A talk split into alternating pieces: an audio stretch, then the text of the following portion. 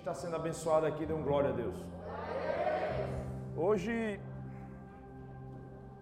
hoje nós vamos meditar um pouco sobre prepare-se para o combate. E essa é a primeira parte, porque temos a segunda. Estamos literalmente em um combate, mas eu não falo do combate convencional, porque nós temos os nossos combates convencionais. E nós iremos hoje mergulhar no entendimento de um combate que está além do natural, um combate que está além das nossas forças humanas, que não tem a ver somente com a nossa luta diária. Por exemplo, você tem a sua luta do dia, do seu trabalho, os seus desafios. Você enfrenta muitas coisas na sua caminhada, às vezes um problema com o filho, com o marido, com a esposa, ou com seu pai, sua mãe. Muitas vezes esses são problemas naturais e comuns a muitas pessoas. Muitas vezes mudam só de endereço, mas são problemas convencionais. E nós vamos falar de embates, combates espirituais, nas regiões espirituais. E esses combates eles existem, estão aí sendo travados. Então, a palavra de Deus para a sua vida, meu irmão, é prepare-se para o combate. Abra sua Bíblia comigo em 2 Timóteo, capítulo 4, no versículo 7 ao 8. Segunda carta do apóstolo Paulo a Timóteo, capítulo 4, do versículo 7 ao 8. Está escrito assim: Combati o bom combate, terminei a corrida, guardei a fé.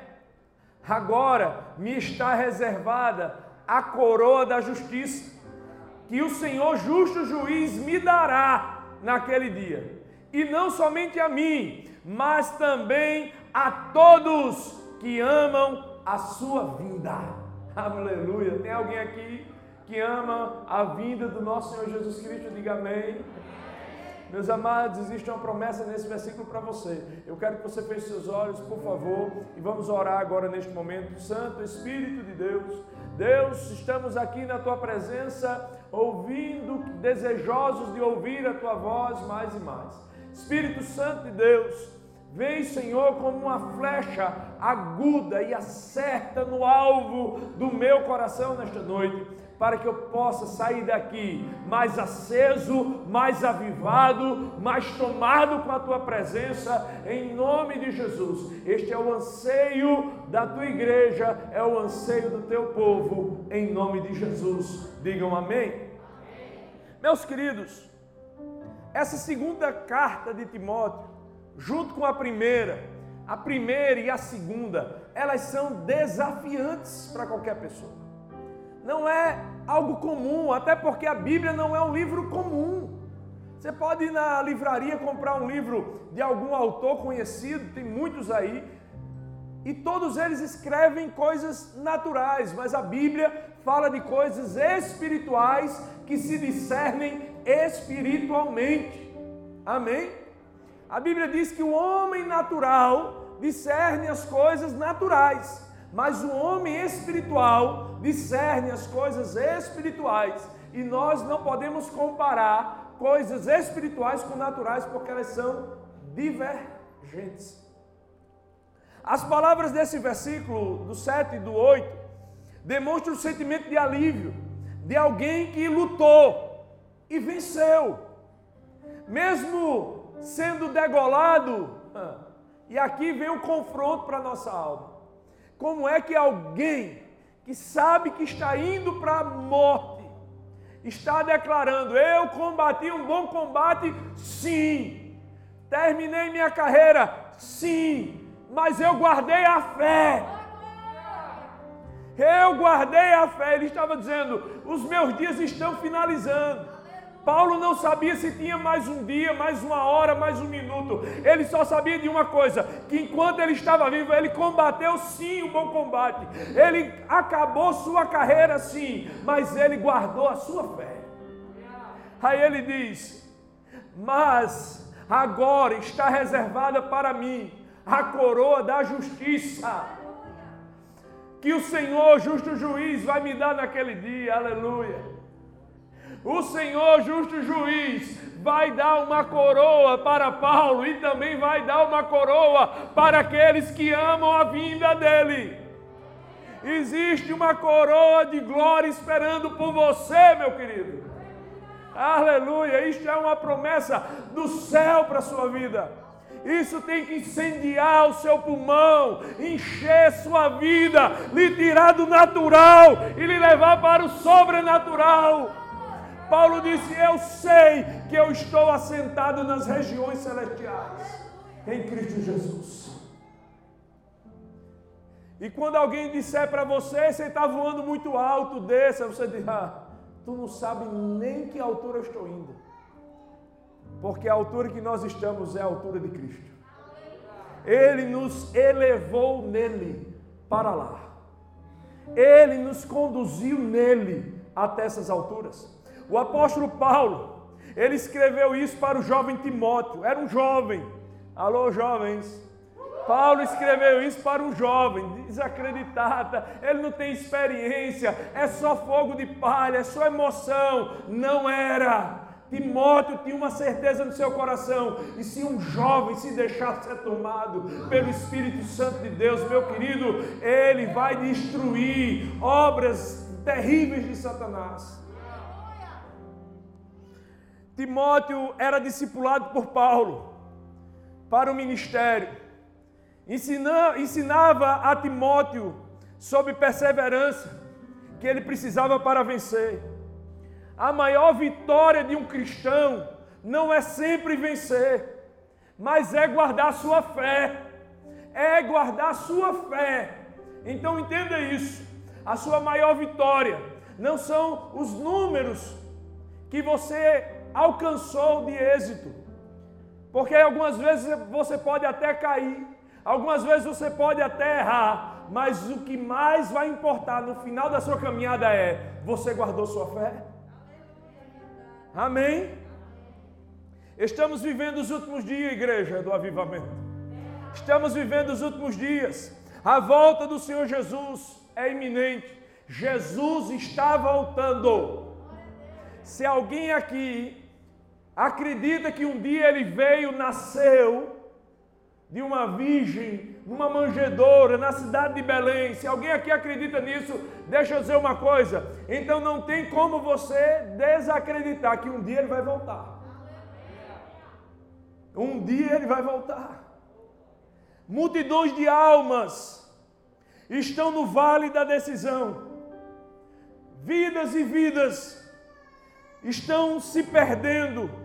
E se nós não nos posicionarmos de uma forma ofensiva contra o diabo e seus demônios.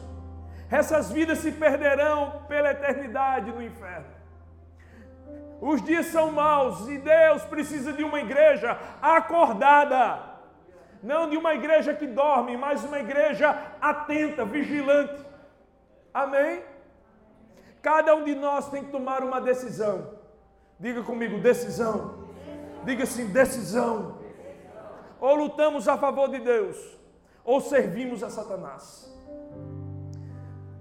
O ex-presidente da Grã-Bretanha, Winston Churchill, ele disse: melhor lutar por algo do que viver para nada.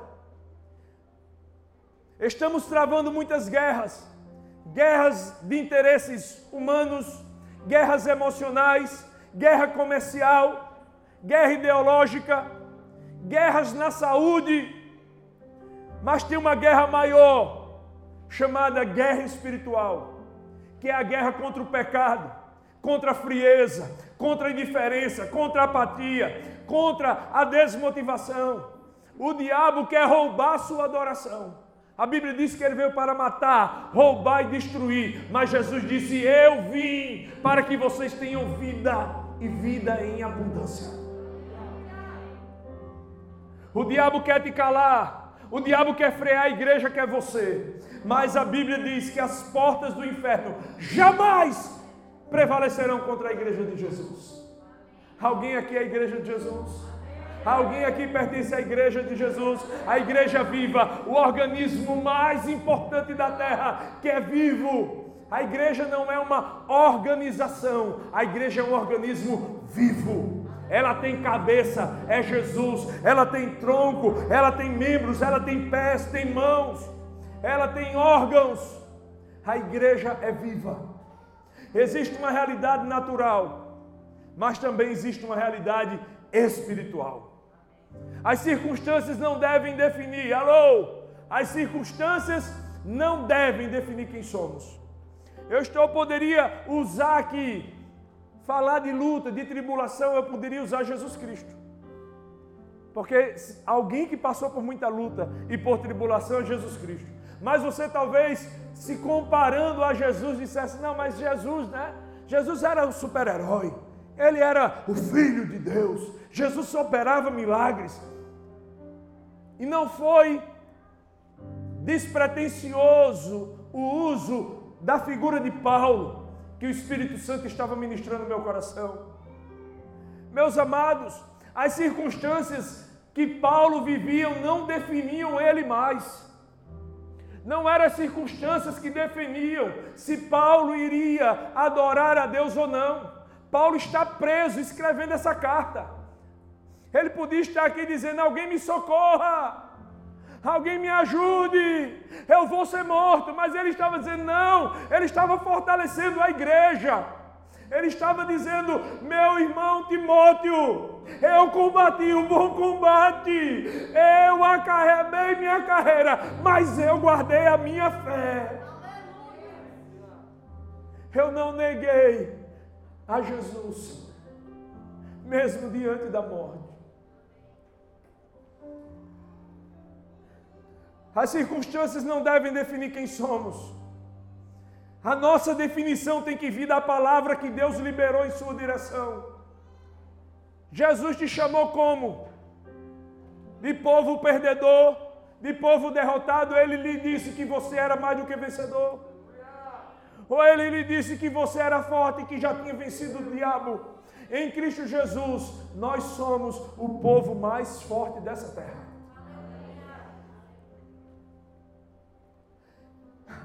Aquilo que Deus falou, aquilo que Ele liberou em sua, em sua direção. Isso é o poder de Deus que desfaz todo o plano diabólico. O diabo pode dizer mil palavras contra você, mas uma sílaba do que Deus tem para mim destrói tudo que o diabo planejou contra mim. Amém? Então, meu querido, o diabo luta contra você, não esqueça. Com palavras que muitas vezes lhe, lhe jogam no chão, com situações que lhe assustam, dizendo que talvez você não consiga mais vencer, dizendo que talvez você não consiga mais escapar. Mas quem te chamou foi Deus. Quem lhe chamou foi Deus. E Ele é o Todo-Poderoso. Diga assim comigo: quem me chamou foi Deus. E Ele é o meu Deus Todo-Poderoso. Aleluia. Aleluia. Então, meus queridos, combata o bom combate. Quando falamos em combate, logo vem a ideia de esforço, luta, de renúncia. Tais palavras eram usadas na época de Paulo para se referir aos jogos populares que haviam ali na Grécia. Jogadores lutavam uns contra os outros pela vitória. Paulo está dizendo: a vida cristã não é uma ilusão, não é um parque de diversão, mas sim um campo de batalha terrível, difícil, duro. Cada um tem as suas próprias batalhas espirituais. Em cada período da sua vida enfrenta diversas batalhas de todos os tipos. Mas Deus vai lhe ajudar, meu irmão, a vencer em cada uma delas. Tem alguém aqui que me escuta? Deus vai lhe ajudar a vencer em cada uma delas. Tem alguém aqui que já viu o Senhor agir por você? Tem alguém aqui que já viu a mão de Deus estendida para a sua vida, para a sua família? Tem alguém aqui que já viu o poder de Deus sendo derramado numa situação? Esse mesmo Deus ainda agirá na sua vida novamente. sem esforço, sem batalha, sem renúncia, não há como vencer esse combate. Três perguntas nós vamos responder aqui hoje. Quando começou o combate, pastor? Todo combate tem um início, mas também tem um fim. Todo combate tem um início, mas também tem um fim. Nós entramos nesse combate logo após a gente nascer de novo. Antes de você nascer de novo, você estava no império das trevas. Você estava do lado do inimigo. E quando você estava do lado do inimigo, ele não ia combater contra você. Porque você estava do lado do exército do inimigo. E Deus, quando você está do lado do exército do inimigo, Deus não vai atrapalhar a sua vida, porque você escolheu aquilo.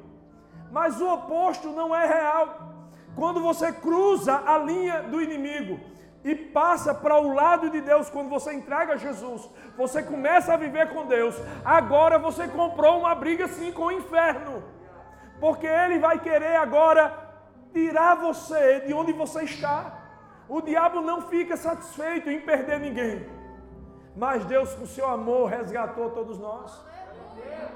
Então nós estamos agarrados, grudados no amor de Deus. Quem aqui está em Cristo Jesus, dê um glória a Deus. Por isso, tem gente que diz, pastor, por que, que eu enfrento tantas lutas, tantas batalhas? É porque você mudou de lado. Se você tivesse do lado do inimigo, estava tudo tranquilo, às vezes. Mas você mudou de lado, o diabo não lhe dá trégua. Eu entendi isso logo quando eu me converti. Quando eu me converti, minha vida virou de ponta cabeça. E eu disse: O que é isso? E o Espírito Santo disse: Entenda, você mudou de lado. E a mudança de lado abre uma guerra. Mas você está do lado do vencedor. Quem está do lado de Jesus, deu glória a Deus. Quem está do lado, só outra metade. Quem está do lado de Jesus, deu glória a Deus. Aleluia. Segundo Coríntios 5:17 diz: Se alguém está em Cristo, é nova criatura. As coisas velhas já passaram e tudo se fez novo. Um dos nossos grandes combates é manter o velho homem morto dentro de nós. Um dos nossos grandes combates é manter a velha criatura morta dentro de nós. Porque o diabo fica toda hora sussurrando: ressuscita esse homem velho que havia em você, ressuscita esse homem velho, ruim que havia dentro de você. E cabe a nós, todo dia, vencer as propostas do diabo. Segunda pergunta: contra quem eu vou lutar? Já respondi quando? Quando é que começou? Começou quando você entregou a vida a Jesus. Quando é que vai acabar? Ou quando você morrer, ou então quando Jesus vier buscar a sua igreja. Amém? Pastor, não vai ter trégua nunca? Não!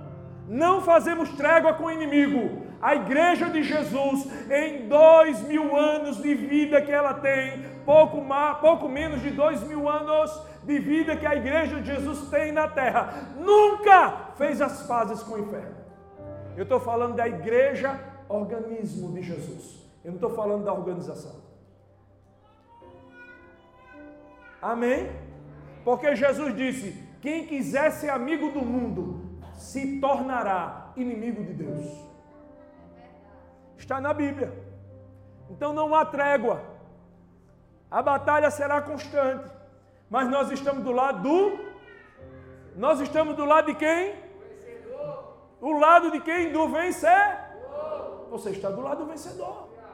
Amém? Ame as pessoas e lute contra o diabo. Contra quem eu estou lutando? Você não está lutando contra as pessoas. Nós estamos lutando contra as hostes diabólicas. 2 Coríntios 10, do 3 ao 5 diz: Pois embora vivamos como homens, não lutamos segundo os padrões humanos. As armas com as quais lutamos não são humanas. Pelo contrário, elas são poderosas em Deus para destruir fortalezas. Destruímos argumentos e toda pretensão que se levante contra o conhecimento de Deus, e levamos cativo todo pensamento para torná-lo obediente a Cristo. É uma batalha que é travada na mente, é uma batalha que é travada aqui. O inimigo com sugestões, o inimigo vem com sugestões, com opiniões, com sutilezas. Ah, não, é assim desde o princípio. Quando o diabo foi enganar Eva, ele não chegou soltando fogos e dizendo: Eu sou Satanás. Quando o diabo foi enganar Eva, ele não veio com abacaxi na cabeça cantando Carmen Miranda. Ele chegou sutil e disse: Não é bem assim que Deus disse. Você não vai morrer. Foi com a sutileza. Então, meus amados, o apóstolo Paulo está nos ensinando aqui na segunda carta aos Coríntios, capítulo 10, que precisamos tomar cuidado com o nosso entendimento, cuidar da nossa mente, deixar que o Espírito Santo trabalhe na nossa mente, porque esse é o campo do inimigo. Aqui eu abro um parênteses para deixar claro que existe um conselho diabólico, agora preste atenção. Existe um conselho diabólico sendo gritado por aí. Gritado. Obrigado. Antes esse conselho era sussurrado pelos cantos, de forma despercebida. Esse conselho estava por aí, mas com muito medo, cheio de disfarces, com sutilezas. Aparecia nos filmes de forma subliminar quase imperceptível. A gente quase não via. Hoje, esse conselho diabólico é gritado, esbravejado nas ruas, nas TVs, nas rádios, na internet, no YouTube, agora com toda a força no Netflix, nas escolas, faculdades. E quem não concordar com esses ideais é homofóbico, é preconceituoso, é antiquado e é bolsonarista. Mas deixa eu dizer uma coisa: não foi Bolsonaro que inventou a Bíblia. A Bíblia já existia, Bolsonaro nem sabia que ia nascer. Mas a palavra de Deus já existia há muitos e muitos anos. Quando alguém chega para mim e diz, mas isso é bolsonarismo, eu disse, meu irmão, eu não sabia nem quem era Bolsonaro, eu já tinha entregado a vida a Jesus, eu já aprendi isso desde 1994, eu não sabia nem que esse homem existia. Porque a palavra de Deus é uma só em todos os tempos. Não temos que lutar contra esses homens, mas contra o conselho que eles promovem como verdade, que distorce a verdade ensinando mentiras, mentiras opressoras, repressivas. O grande objetivo final, escute o que seu pastor está dizendo. O grande objetivo final é a liberação da pedofilia. É isso que eles querem. E não se assuste, os próximos 10 anos vocês vão ouvir nas câmaras legislativas desse país deputados, vereadores, deputadas defendendo que um homem ou uma mulher possa ter uma vida conjugal com uma criança de 3 anos, de 4 anos, como ele quiser, porque a criança pode decidir o que ela quer. E isso é uma mentira. Mas isso é uma guerra terrível, é um combate espiritual dos outros que existem por aí. O diabo quer apanhar a vida das crianças, quer apanhar a vida ainda quando crianças. Porque Jesus disse, agora deixa eu dizer porquê. E o diabo entendeu. Jesus disse: Deixai vir a minhas criancinhas, porque delas é o reino dos céus. O diabo entendeu que as crianças delas é o reino dos céus. Então Satanás não vai dar trégua enquanto não tragar as crianças. Mas quem está protegendo nossas crianças é o Todo-Poderoso. Amém. O diabo, agora vou provar na Bíblia. O diabo promoveu a matança de inúmeras crianças, só porque sabia que Moisés ia nascer mandou matar todas as crianças no Egito, abaixo de dois anos, todas as crianças filhos de judeus. O libertador Moisés ia nascer, muitas crianças foram mortas. Depois, muitas crianças foram arrancadas de seus pais e assassinadas. quando Jesus o Salvador nasceu. Você sabe o que é? Uma mãe olhar para o seu filho ser arrancado dos seus braços com dois anos de idade e ser a, de, destroçado com uma espada na frente dos seus pais. Você sabe o que é ver uma criança? Talvez você não saiba, graças a Deus que você não sabe. O que é ver uma criança sendo assassinada com uma faca na frente dos seus pais, pedindo socorro, chorando. E os pais não podendo fazer nada. Milhares de crianças foram assassinadas num plano diabólico. O propósito de Satanás é atingir as crianças, matando seus sonhos o seu futuro. Hoje não se chama mais sexo, não é mais macho e fêmea, é gênero. Não querem mais que chamem todas ou todos. Agora querem que seja todos. É. Eu quando vi, eu disse, que besteira é isso. Mas eu me incomodei no meu espírito. E eu comecei a buscar essas histórias. Existe uma avalanche de desconstrução da identidade masculina e feminina. E isso está tomando conta do mundo. Enquanto nós estamos olhando para essa pandemia terrível, o diabo está criando a sua teia e a gente nem está percebendo. Mas a batalha espiritual está sendo travada e nós vamos vencer.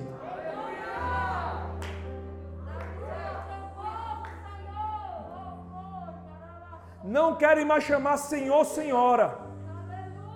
Na linguagem não binária, não vai ser mais Senhor, Senhora, é Senhor. Não querem mais que chamem pais ou mães, reuniões de pais ou mães.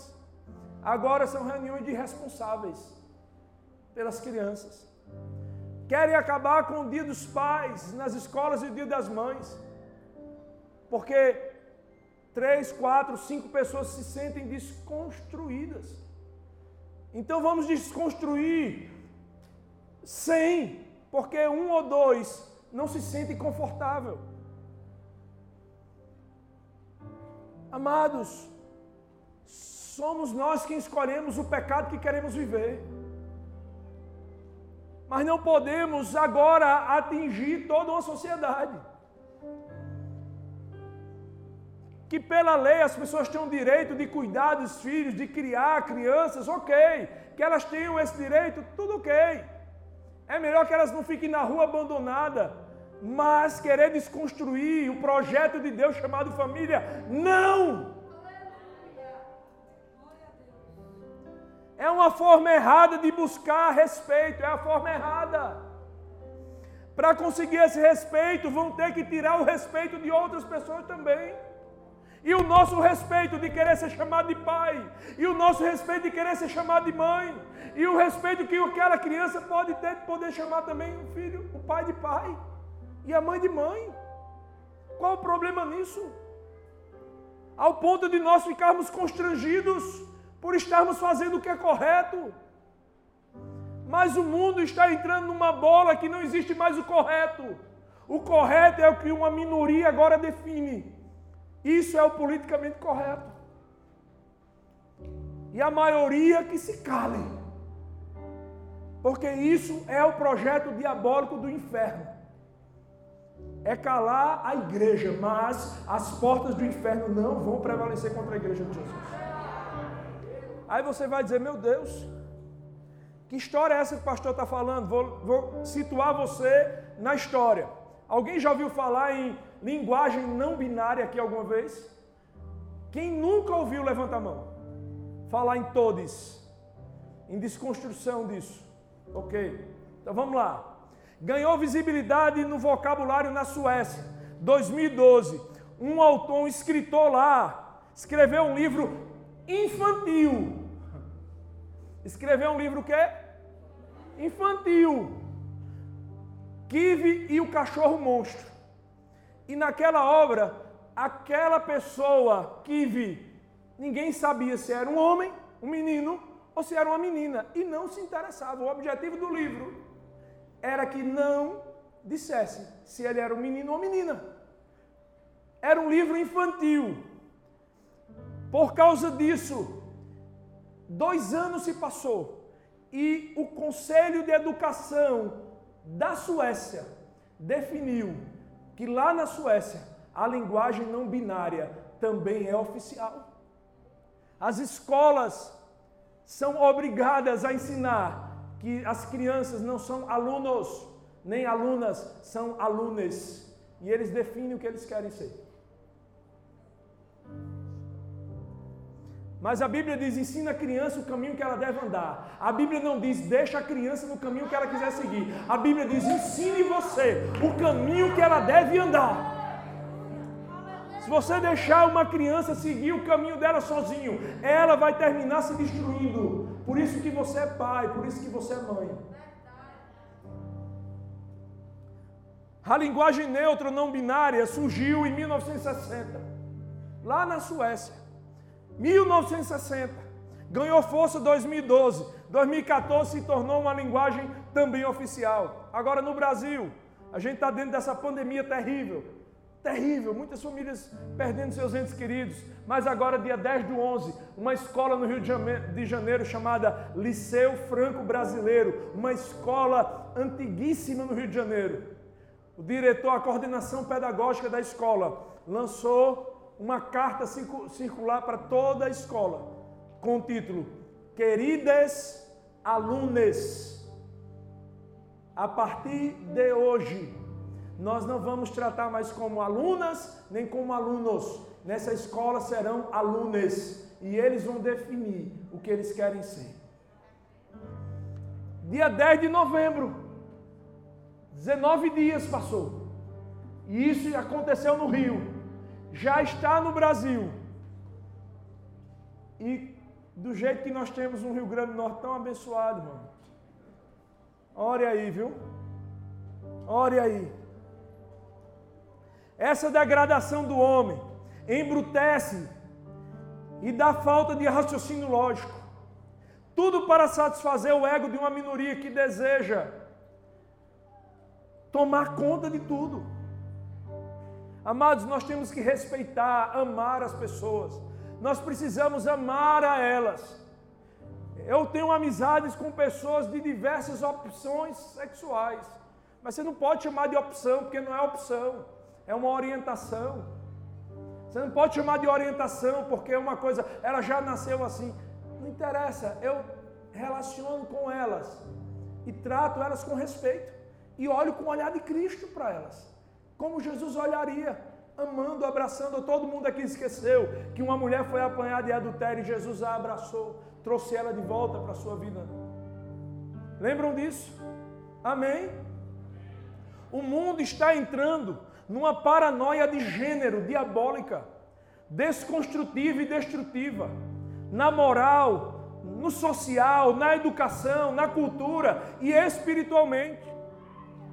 Daqui a pouco você não vai chamar Deus de Senhor, porque Deus pode querer ser homem, querer ser mulher. Vai chamar ele de Senhor. Não se assuste, porque daqui uns dias vai sair por aí a Bíblia sem gênero. É. Daqui uns dias está saindo a Bíblia aí a Bíblia, ninguém não pode ser mais Bíblia, é Bíblia. A Bíblia, eu boto o gênero nela. Mas, meus queridos, terceira e última pergunta que Deus vai tratar conosco é: tem alguém nos ajudando, sim ou não? Quem é que está nos ajudando? Quem está ajudando? Quem está lhe ajudando? Eu me preparo para os meus combates, adquirindo forças em Deus. Esse combate, amado, e outros tantos espirituais, nós vamos alcançar êxito buscando forças em Deus. Você quer vencer o combate espiritual? Então busque forças no alto. A força que você precisa para vencer este combate não está no seu braço, na sua inteligência, no seu dinheiro, nos seus amigos influentes. Paulo não estava dizendo que era na sua própria força mas era na força que vinha do Senhor. Efésios 6,10 ele diz: Finalmente, irmãos, fortaleçam-se no Senhor e no seu braço forte. Irmãos, igreja do avivamento, fortaleçam-se no Senhor e no braço do seu poder. Amém? Semana passada a pastora Patrícia estava falando sobre a paz. Mas ironicamente, a paz que vem do evangelho, a paz que vem do evangelho também nos prepara para uma guerra contra o mal. A paz que vem do evangelho nos prepara para um combate contra as trevas. Nosso maior e mais feroz combate está no plano espiritual. Além da nossa visão natural ou do nosso tato. Esse combate é travado diante de nós e somente com os olhos espirituais enxergamos. Somente com oração avançamos e somente com a sabedoria que vem do alto é que vencemos, porque ela não é natural. Por isso que Paulo disse: estejam abertos os vossos olhos espirituais, para vocês compreenderem as coisas espirituais. Saudoso Ayrton Senna disse assim: se você não lutar para valer, você acaba perdendo teu próprio rumo. Se você perde o teu caminho, você não é ninguém. Então, para conseguir manter essa linha de conduta, você tem que lutar muito. Ele continua, muitas vezes tem que brigar mesmo. E ele finaliza essa frase dizendo: Deus é forte, Deus é grande, e quando Ele quer, não tem diabo que não queira. Por isso que eu era atento o que esse cara estava fazendo nas pistas. Se ali gostava de velocidade, e eu sou igualzinho. O profeta Daniel orou por 21 dias. 21 dias para receber uma resposta. E só não recebeu antes porque uma luta estava sendo travada nas regiões celestiais. Estava sendo travada ali nas regiões espirituais. Ninguém podia ver, ninguém podia ouvir. Mas havia um que resistia na terra, e esse era Daniel. 21 dias, a resposta chegou. Daniel 10, se você puder abrir sua Bíblia em Daniel 10, versículo 5, diz assim: Olhei para cima, e diante de mim estava um homem vestido de linho, com um cinto de ouro puríssimo em sua cintura. Seu corpo era como berilo, o rosto como relâmpago, aleluia. Os olhos como tochas acesas, os braços e as pernas sangue de Jesus tem.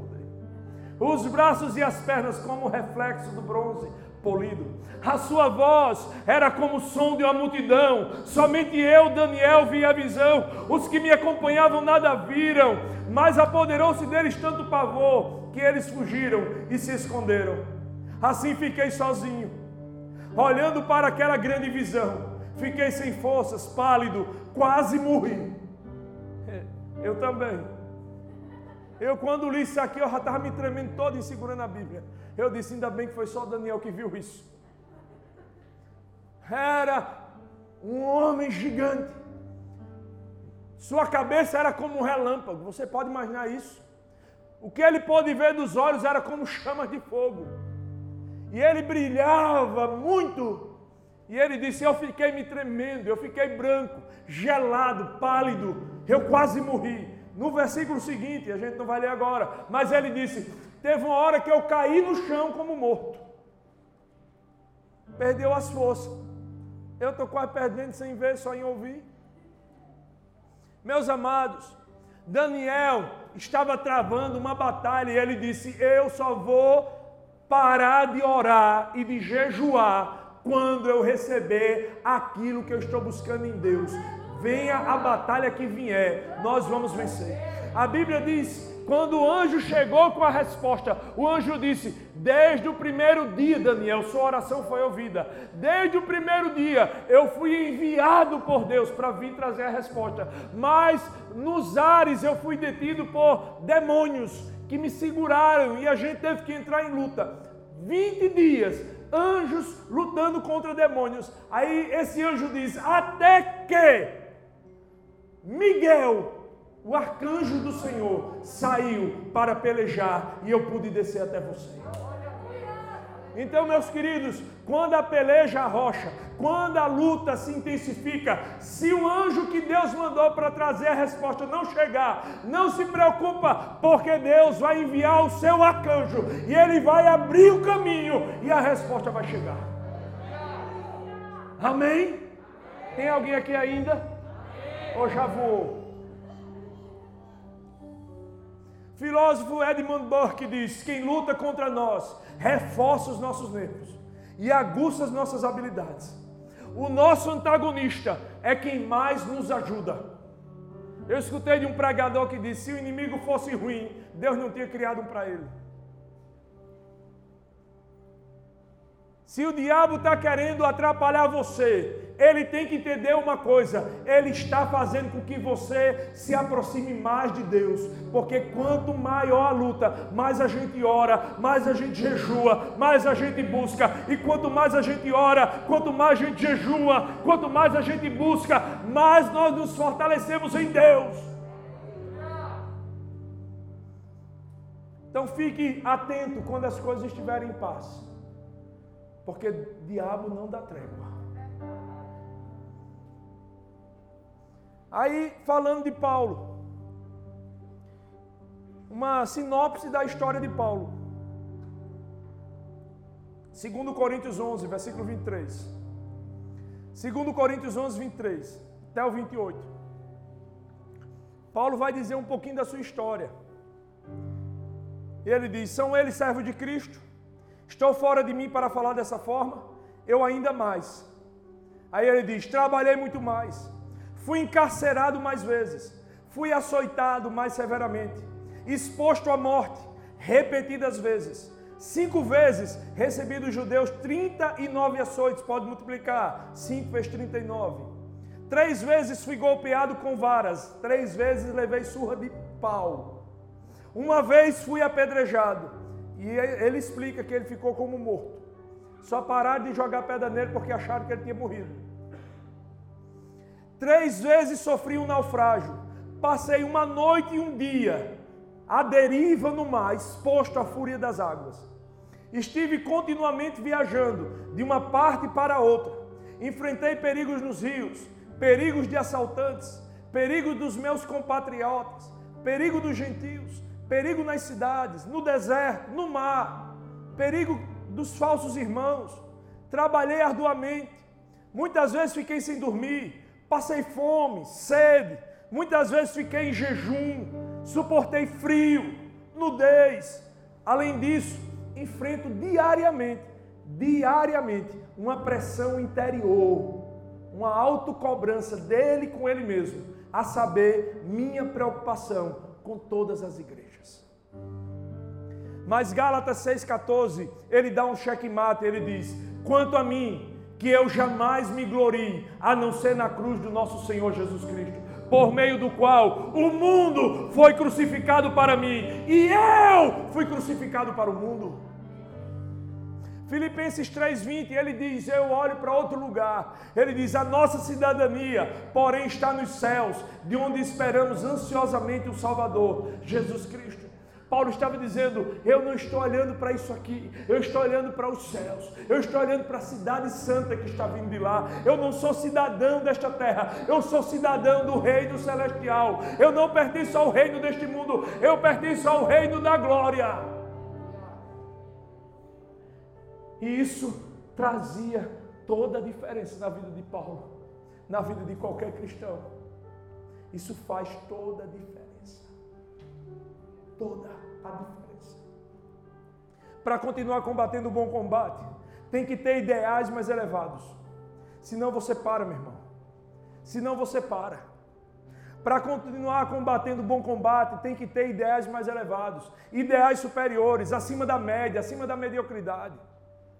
O povo hoje está tão raso, o povo hoje está tão raso, que medíocre hoje já é considerado até um elogio. Raso na espiritualidade, raso no conhecimento, nos sentimentos, no caráter, nas relações, raso. Antes, quando a média escolar era seis, quem aqui estudou? A média era seis. É, eu duvido da época que a média era seis. Antes, quando a média era seis e o aluno tirava seis, o pai dizia: Que vergonha! Que vergonha! Você tirou seis. Hoje em dia, quando o filho tira 5,9, o pai diz: parabéns, campeão. Porque o nível está tão raso que se ele chegar pelo menos na média, a gente já está aplaudindo. Então prepare-se para o combate. Três conselhos. Prepare-se para o combate com coragem. Diga comigo, coragem. Salmo 27, 1 diz: O Senhor é minha luz, a minha salvação, de quem terei medo? O Senhor é meu forte refúgio, de quem eu terei medo? Ele é a minha luz e a minha salvação. Então tenha coragem. Coragem, igreja do avivamento. Para enfrentar o combate tem que ter coragem. Os medrosos não avançam. Os medrosos recuam no primeiro rugido do leão do inferno. Os medrosos recuam. Teve um amigo meu que um dia estava numa rua e um cachorro partiu em direção a ele e ele disse: Renato, não tinha para onde correr. Era casa de um lado, casa do outro, a rua e eu e o cachorro. Eu disse, e agora? Quando o cachorro partiu em direção a ele, ele disse que era um cachorro grande. E o cachorro vinha latindo, oh, latindo. Ele disse, eu, eu não ia correr mais que aquele cachorro. Eu era gordo. Aí ele disse, o que foi que eu fiz? Eu parti para cima do cachorro gritando mais do que ele. Ah! O cachorro olhou para mim, voltou correndo, gritando. É um doido. Ele disse: se eu não enfrentasse o cachorro, ele me mordia e eu tive que enfrentar ele. Então, meus queridos, enfrente esses demônios e eles vão bater em retirada. A Bíblia diz: resistir o diabo e ele vai fugir de você. Mas resista, não corra de medo. Prepare-se para o combate com certeza da vitória. Prepare-se para o combate com certeza da vitória. Romanos 8,31 diz: Que diremos, pois, diante dessas coisas? Se Deus é por nós, quem será contra nós? Há alguém aqui que serve o Deus vivo? Se Deus é por você, quem vai ser contra você? Aleluia. Então, enfrente esse combate, prepare-se para esse combate, com certeza da sua vitória. Você vai vencer, diga amém. amém. Diga amém três vezes, amém. Amém, amém, eu vou vencer. Vai chegar uma segunda e você vai vencer. Vai chegar a terça, você vai continuar vencendo. Pode vir segunda, terça, quarta, quinta, sexta, pode vir o dia que vier, o Senhor estará presente. Prepare-se para o combate, mantendo o Senhor ao teu lado. Isaías 41, 10 diz: Por isso não tema, pois estou com você. Não tenha medo, pois eu sou o seu Deus. Eu fortalecerei, eu ajudarei, eu segurarei você com a minha mão direita. Amém? Ele está conosco. Quando o apóstolo Paulo estava falando que combateu o bom combate, ele não estava dizendo que venceu sempre. Não, não, não, não, não. Mas ele estava dizendo que não parou de lutar, que não parou de combater, que não desistiu. Ele disse: Eu não desisti, mesmo quando tudo deu errado. Vocês viram que o navio dele afundou, viram? Três vezes. Você viu que ele levou quase 200 chicotadas? Você viu que ele foi apedrejado, ficou por morto? Você viu que três vezes ele apanhou de pau? Mas ele não desistiu. Ele continuou quando ele terminava de curar suas feridas, ele ficava mais aceso, mais forte, mais vibrante para continuar avançando.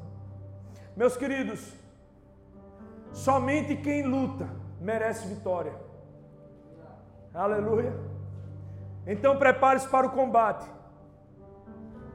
A luta começou, mas a vitória está acessível para quem lutar, usando as armas que Deus nos dá. Temos uma decisão hoje ou vamos lutar a favor de Deus, ou vamos lutar ao lado de Satanás.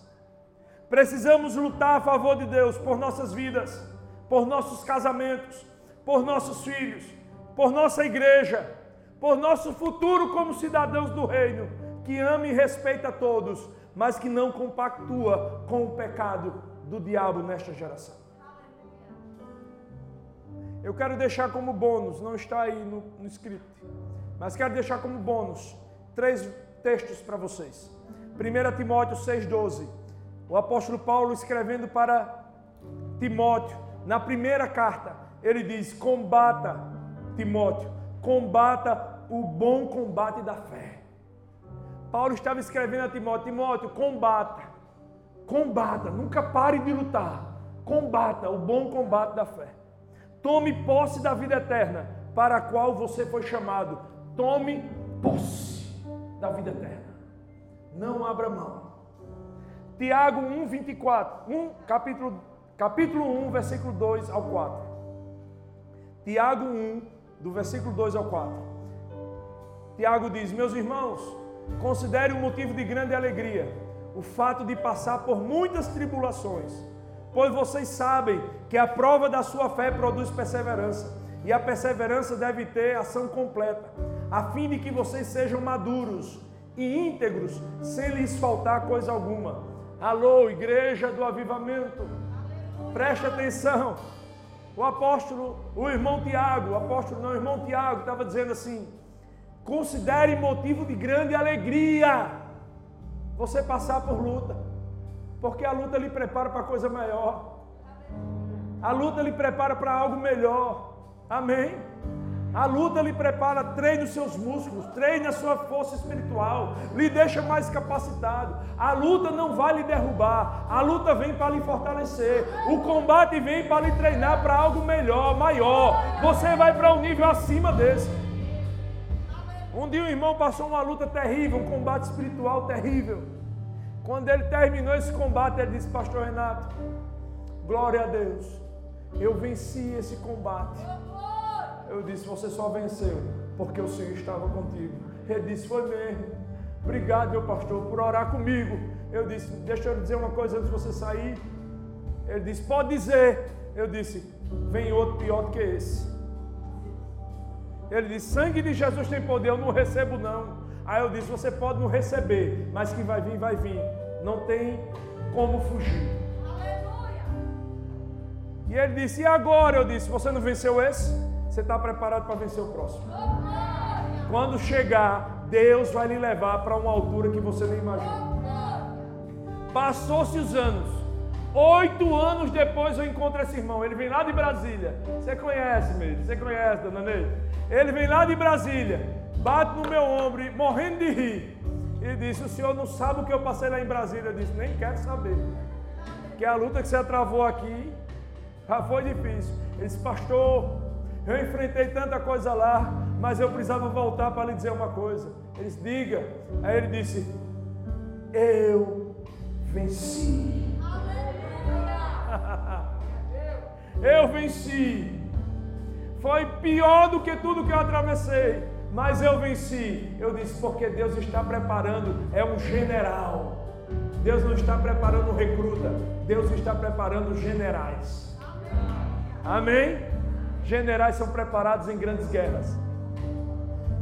Para finalizar com um grande mestre, quem conhece as minhas pregações sabe que eu prego inúmeras vezes falando de Jesus. Não podia terminar hoje sem tocar nele, porque tudo é por ele, para ele. Amém. João 16, 36. 16, 33. Jesus disse: Eu lhe disse essas coisas para que em mim vocês tenham paz. Neste mundo vocês terão aflições, mas se preparem. Ele disse: Nesse mundo vocês terão aflições. Mas antes de finalizar, ele disse: mas tenham bom ânimo. Eu venci o mundo. Eu venci o mundo. Eu vos preveni sobre esses acontecimentos para que vocês tenham paz. Aqui nós teremos aflições, mas se animem, se alegrem, porque Jesus venceu, e se Ele venceu, nós vamos vencer com Ele também, porque estamos do lado dEle, estamos do lado dEle na batalha.